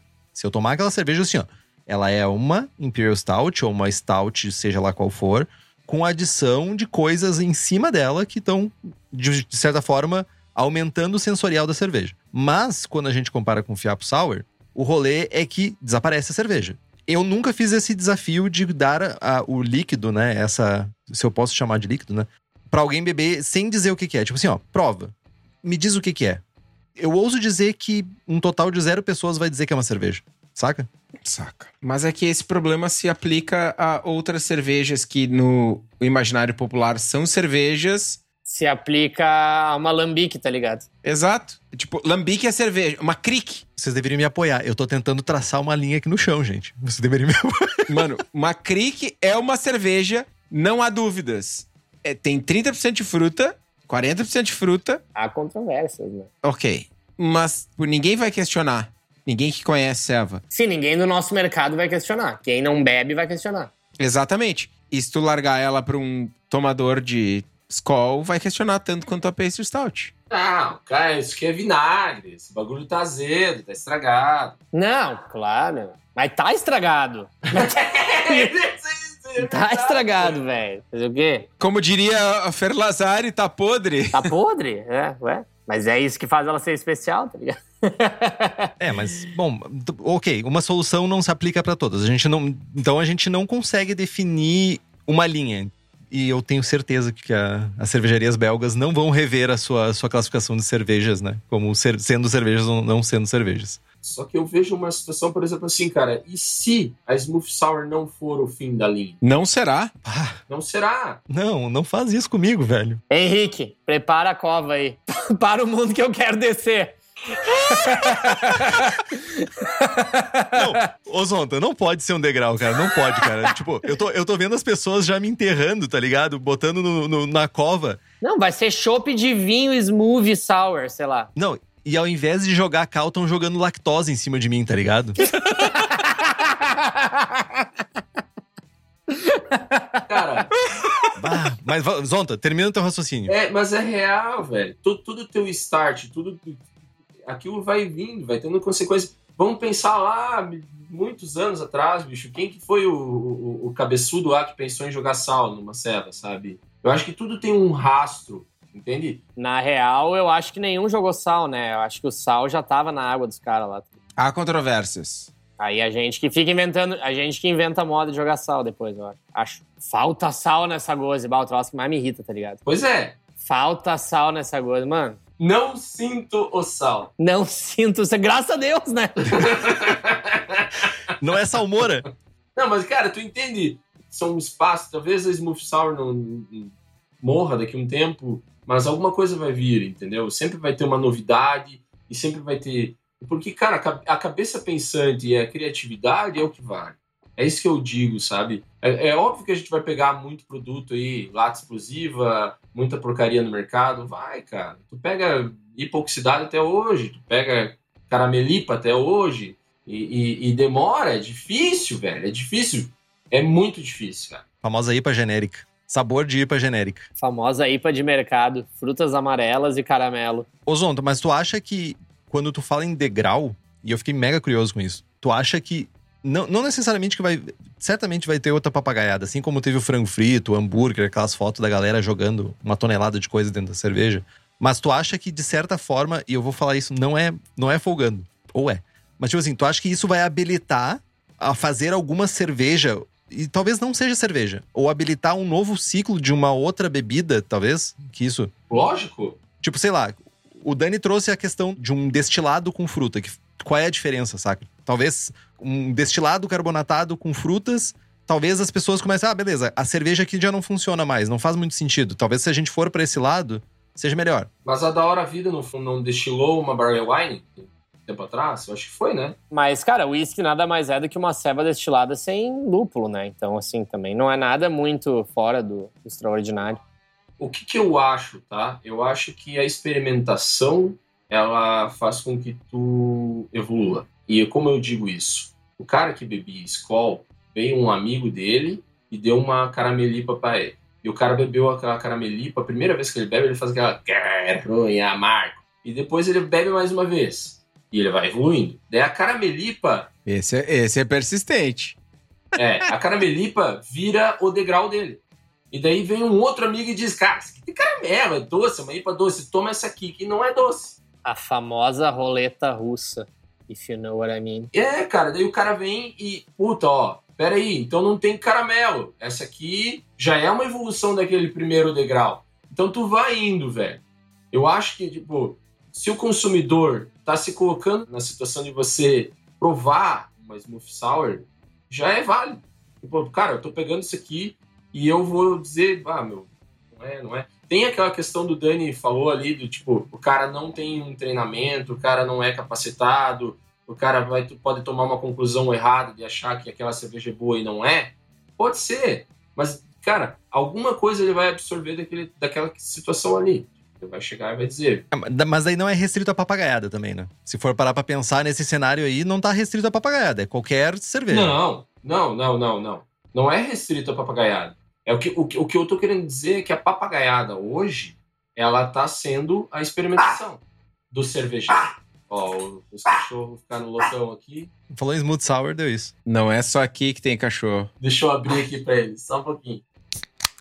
Enfim, assim, por mais que não sejam os, os estilos de serva que eu né, vou beber diariamente e tal. Cara, quanto mais opção tem, né? Quanto mais pessoa tu trazer pro mercado. Daqui a pouco a pessoa vai entrar no, no, no negócio de serva tomando Smooth Sour. E daqui a dois anos tá tomando Helles, vai saber, tá ligado? Ou tá tomando Skull Beats, não sei. Mas enfim. É. Sabe, assim, eu acho que a opção é sempre bom, tá ligado? De novo, o que eu acho é que o mercado que, que, que tem para isso é bem restrito ainda, né? Tipo, a quantidade de pessoas que tá.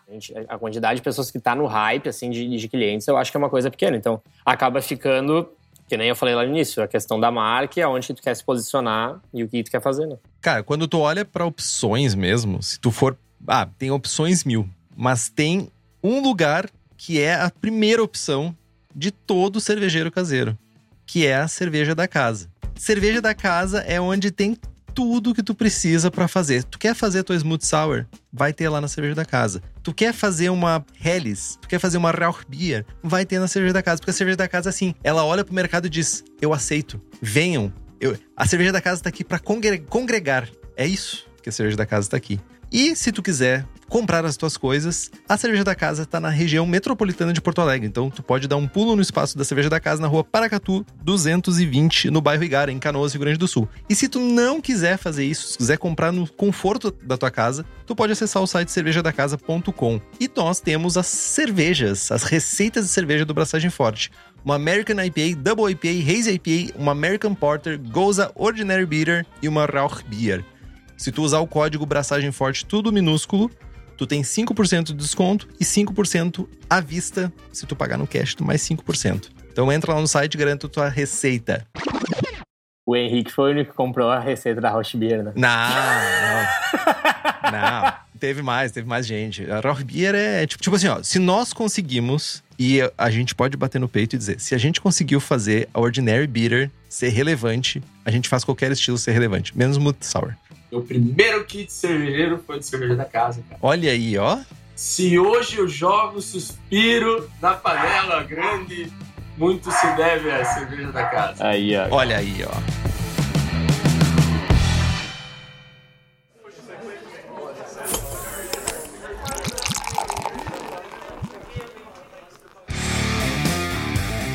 Já nos encaminhando aqui, mais direcionando, né, pra conclusão do, do tema, que tá muito bom, de passagem. Tipo, muito bom mesmo.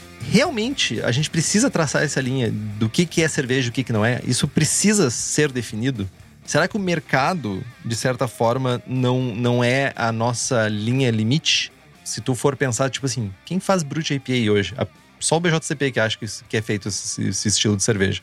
Então, tipo, será que o, o limite é o mercado? A Bud Brown faz. Whatever, tipo, sei lá, tipo, né? Eu acho que, cara, enquanto não der uma merda, uma situação assim, questão de legislação, vai ficar do jeito que tá. Tem que dar alguma coisa muito errada pra. Essa é a minha opinião, tá? Não sei de vocês, assim, mas. Vai continuar do jeito que tá. Não vai ter um. A galera vai continuar tentando fazer essas papagaiadas e entregando papagaiadas mil, enquanto alguma legislação, alguma lei, algum tipo de fiscalização não botar a mão em cima. Isso, tu acha? Sim, Sim, eu acho que sim. Cara, eu discordo, mano. Por dois motivos. Primeiro, até pouco tempo atrás, o pique da cerveja não tinha mudado e para fazer, por exemplo, milkshake IPA não era cerveja. Era bebida mista, bebida alcoólica mista, whatever. Bebida mista, alcoólica. Era quatro, quatro, whatever. Foda-se. Legalmente não era cerveja. Eu lancei milkshake IPA e era bebida mista. Eu tinha, era quatro palavrinhas. Bebida mista, alcoólica, não sei o que. Tarará, tarará, tarará. Bebida mista, não cerveja. Foda-se. Não era ceva, segundo a legislação. Eu lancei, vendi. E, tipo, a legislação tá muito atrasada, ela vai continuar muito atrasada, porque ela, na imensa maioria das vezes, ela não é feita por quem está dentro do mercado. Ela é feita por deputados e assessores. Em raros casos, o setor envolvido atua minimamente. Fica aqui o salve para o mapa, para o Ministério da Agricultura, que tem algumas pessoas que passaram a olhar para a cerveja, passaram a fazer curso sommelier, passaram a entender um pouquinho o que é cerveja e atuar e trazer atores do mercado para dentro da elaboração do pique da cerveja. Mas na imensa maioria das legislações brasileiras, quem faz lei é político. E político é um bando de filha da puta que não sabe o que tá fazendo, só, sabe, só tá fazendo lobby ganhando dinheiro às nossas custas. Então, assim, esperar que a legislação vá mudar alguma coisa, um, não vai. Dois, vai chegar atrasado. Mas vamos combinar, né, gurizada? Que também assim, né? Tá escrito bebida mista, mas tá na gôndola com cerveja, é cerveja, né? É cerveja, claro, mano. Ninguém lê, tu acha que as pessoas lê rótulo? Ninguém lê rótulo. E aí, o outro ponto que eu acho que é muito mais fácil o mercado uh, desengajar, como desengajou das Brute IPAs, né? E, e, aí, o que o Zonta falou é muito verdade. Pastry, Henrique, te segura na cadeira. Pastry Sour é um degrau. É um degrau. Vem coisa pior por aí. E quando chegar essa coisa pior, mano, Pastry Sour não vai ser mais o, a, a, moda. Eles nem começaram a mexer nas alemãs ainda, meu. Quando começar nas alemãs vai ficar divertido. Não, não, não, não, não, não. Não, não, não. German Latte já tá na, na agenda. German Latte. Zonta, eu tô tentando te apoiar, Zonta. Eu tô tentando ir pro teu. Tô tentando te apoiar e tu, tu vem me falar das minhas alemãs, cara. Nem começamos a mexer nas alemãs ainda, Já calma. Nem mexam. Nem chegamos a Munique ainda, a Baviera. Deixa a minha adorada Alemanha quietinha lá, fazendo as cervejas boas que fazem. Daqui a pouco, cara, eu, te, eu já vi o Kitó fazendo papagaiada com não sei o que defumado, cara. Deixa o malte defumado pra cerveja que fica boa, velho. Ficou boa, mano. Tu tomou e me elogiou ainda, velho. Eu sei, mas eu tenho que, eu tenho que ficar no, no personagem aqui. Entendi. mas então, tipo, de certa forma, então, é, a gente pode concluir que o mercado vai ser responsável tanto pela evolução quanto pelo filtro. Então, tipo, o grande filtro desse mercado de cervejas extremas barra papagaiadas não vai ser, tipo, ah, a cerveja, misteriosamente ou milagrosamente, as pessoas vão simplesmente adotar agora estilos clássicos. Na verdade, o mercado que vai começar a olhar, tipo, beleza, a gente vai direcionando algum público para o lado das extremas e para essas cervejas papagaiadas. E vai ter a galera que continua consumindo essa cerveja mais clássica. Então, é o mercado que vai fazer isso, sozinho. Não vai ser nós aqui cagando regra. É isso? O mercado e, e, e a cervejaria põe o produto, né? Se todo mundo decidir não fazer smoothie, não tem mais smoothie. É, a gente só tem que se lembrar. Eu peço desculpas porque alguém falou isso há muito tempo atrás no, no chat. Desculpa, gente, não vou conseguir achar. Mas a gente está falando do nicho, do nicho, do nicho, do nicho. É, exatamente. 95% da cerveja do mundo é American Lager. 3% é Weizenbier. 3% é Weizenbier? Tudo isso? Era. É, Instituto Dataku. Sei lá, anos atrás. Mas, tipo, IPA é o resto e Pastry Sour é, tipo, mano, um nada tá ligado? Então a gente tá falando, ah, o mercado vai esquecer a Pastry Sour. Cara, a gente tá numa bolha ridícula. O mercado nem descobriu a Pastry Sour. Henrique te segura na cadeira. Se o tomador de Skol descobre a Pastry Sour, tu tá ferrado, meu irmão. Meu, olha, tu botou tomador de Skol e Pastry Sour na mesma frase, velho. Olha o erro que tu tá cometendo, velho. Mano, o mercado não vai selecionar, porque o mercado não chega nem a enxergar isso, mano. Tu esqueceu de dizer que uns 3% aí já foi dominado pelo chopp de vinho, né? Ainda é, né? Tem isso. Chopp de vinho. Não, aí- aí- isso é papagaiada.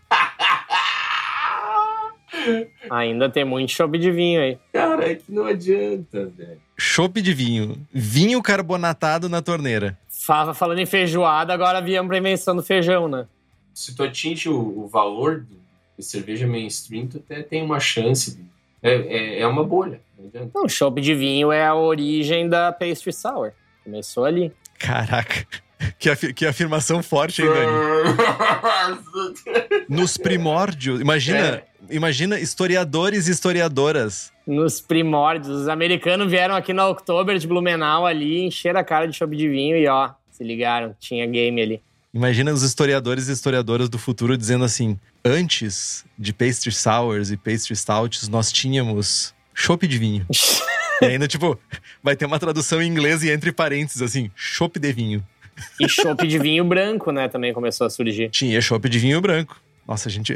A pauta descaralhou de um jeito, assim, velho. Mas tá ligado? Só um, um parênteses aí. Quando a gente ganhou, eu e o Menega, a gente ganhou Best of Show em 2015 no Nacional das Acervas com uma Berliner Weiss com mosto de uva. Chopp de vinho estragado. Chopp de vinho estragado, exato. Bingo! Chopp de vinagre. Ô, mano, a quantidade de mensagem que eu recebi que era chopp de vinho estragado, você, não, mano, não tá no mapa, velho. ah, velho. Mas, gente, depois de tanta discussão, depois de tanto escárnio em cima de smooth sours e um pouquinho em cima de pastry stouts e pastry sours, certamente eu vou falar aqui que muito obrigado. Acho que essa discussão foi muito rica. Acho que a gente conseguiu talvez dar um pouquinho de voz para uma coisa que todo mundo fica se fa... todo mundo de novo, né? A bolha, né? As pessoas dentro da bolha estão pensando sobre smooth sours ou pensando por que que acontece, por que que tá rolando isso, o que que motiva, o que que não motiva, sabe? Mas deixa uma mensagem aí pra galera aí, antes de a gente agradecer enormemente vocês, mas deixa uma mensagem aí pros nossos ouvintes. Diz uma coisa pra gente aí, Zonta. Dá as tuas redes sociais, onde compra a tua ceva, como é que faz pra chegar lá. Meu, faz o teu jabá aí. Cara, eu faço muita pouca ceva, sou um micro, micro, mas é arroba Sacramento Brewing, segue nós lá, que é bem legal. Legal e talentoso. Legal, ó, American Brown, cara. Toma American Brown. Cara, sou fãzaço das inglesas, acho que as inglesas têm que tomar um espacinho a mais. Você é das alemãs, eu sou das inglesas, Henrique. Eu acho que tem que provar, cara. Tem que tomar a ceva diferente, tem que parar, tipo, tem que ir pra frente. Ó, não precisa largar, abandonar a tua Heineken no final de semana, eu acho válido a experiência, sabe? Toda e qualquer experiência. Até o, o- Como é que é? Quem que faz bastante smoothie é os caras que fazem mini calzone. Cara, o mini calzone foi quem trouxe o smoothie pro Brasil, velho. Meu, essa Pra foi onde? muito localizada, velho. Foi muito localizada. Nós vamos ter que fazer uma, uma collab com o mini calzone, velho. Aquele sem noção é o nome do, do smoothie deles. Meu chapéu, essa foi muito localizada. Mini calzone. O que tu não tem ideia do que tu tá falando, cara. Só pra te ter ideia. Sério? Sério, não mesmo. Não mesmo? O Kitó, bebe o smoothie deles, velho. Se tu chegar em casa, meter um gin e bater de novo, melhor ainda. Farei isso, farei isso. Mas é isso aí, galera. Eu agradeço de verdade aí por terem me aguentado aí esse tempinho, pelo convite. Fico felizão. Nós que agradecemos, cara, por, pelo teu tempo aí e pela presença do Pilsen também. Adorei conhecer o Pilsen. O Pierce, Meu Pierce. Dani, tá contigo a palavra. Cervejaria Narcose, quem quiser aí, o e-commerce tá rolando. É, o Instagram é Cervejaria Narcose. Sobre o programa, valeu o convite aí, gurizada. Espero que tenha sido bom pra todo mundo. Desculpa se eu fiz alguma brincadeira aí fora do limite, mas sabe que bobagem a gente gosta de falar bastante, né? Mas o. Cara, o recado final, assim, na minha opinião, é que, velho, cada um tem que beber o que gosta. Eu acho que o mercado tem espaço suficiente pra todo mundo. É aquilo que eu sempre falo: tu tem que achar o teu espaço e aonde tu quer né, atuar. E é tudo um processo de, cara, fases da vida. Ninguém nunca tá. Às vezes o cara tá em smooth, daqui a pouco vai pra IPA, daqui a pouco vai pra sour, vai pra lager, volta pra não sei o quê. Então, assim, nada é, né, sempre a mesma coisa e eu acho que o que vale é a jornada, né? Tu tá tomando o que tu acha legal e tá feliz com o que tá fazendo, tá satisfeito com o que tá gastando. E é isso aí. Agora, se é cerveja ou não, acho que é um negócio que ainda tem muito pano pra manga. Cara, eu queria. Eu vou falar por mim, eu deixo o que tu falar também, mas muito obrigado. Eu acho que conseguimos dar asas a vários, várias linhas de pensamento aqui. Muito obrigado mesmo pela presença, agradecemos enormemente essa disponibilidade de vocês de estar aqui junto e gerar conteúdo, né? E valeu mesmo. Muito obrigado. Zontinha, Dani, muito obrigado. Muito obrigado mesmo. A gente tem uma trajetória profissional aí juntos já, já fizemos collabs, já, já esquentamos a, a, a barriga na panela. Admiro muito o trampo de vocês dois. Admiro muito as servas de vocês dois. É, um, é uma honra ter vocês aqui. É uma honra conversar sobre serva com vocês. Foi mega divertido. Eu fico conversando com a galera no chat, eu fico no, no WhatsApp, enfim. E eu tava, mandei algumas mensagens pro Henrique no privado aqui durante o programa que eu não me divertia tanto num episódio há muito tempo. A gente gravar é, é cara, é muito bom, a gente curte demais, é um, é um lance muito massa para nós, mas hoje foi especial. Então, sintam-se abraçados e vamos queimar uma carne aí num, numa sarjeta, num festival da vida aí, o mais rápido possível. Gente, Compre os livros que estão no post, não tem no post exatamente nesse, mas tem em todos os outros posts do programa. Nós ganhamos uma porcentagem e você não gasta um centavo a mais por isso. Compre também as camisetas do Braçagem Forte e o nosso boneco, não é esse aqui, esse aqui é o da Narcose, aquele lá é o da Sacramento. Mas compre na nossa lojinha, o link está no site. Curta nossa página no Facebook, nos siga no Instagram e assine o feed pelo nosso site. Também estamos no Spotify, Google Podcasts, Deezer, iTunes. E se você gosta do programa e quiser fazer um review em qualquer um desses agregadores, dá estrelinha no Spotify, dá estrelinha no Deezer, acho que tem estrela. Fazer um review, dá bonitinho lá no iTunes. Por favor, ajuda a gente a crescer. Compartilhe o episódio com seus amigos. Tem dúvida, sugestão de pauta, crítica, quer anunciar sua empresa ou seu produto? E-mail para contato braçagemforte.com.br ou mande uma mensagem para nós no Facebook ou Instagram. É isso, pessoal. Gurizada, Ó, quem curtiu o programa aí, dá o toque, porque demoraram três anos para me chamar. Então, de repente, se vocês falar que foi bom, eles me não demoram tanto da próxima vez. Braçagem forte? Braçagem forte. Valeu, gurizada. Obrigadão, muito massa. Beijo, abraço. Show de bola, gente. Obrigado.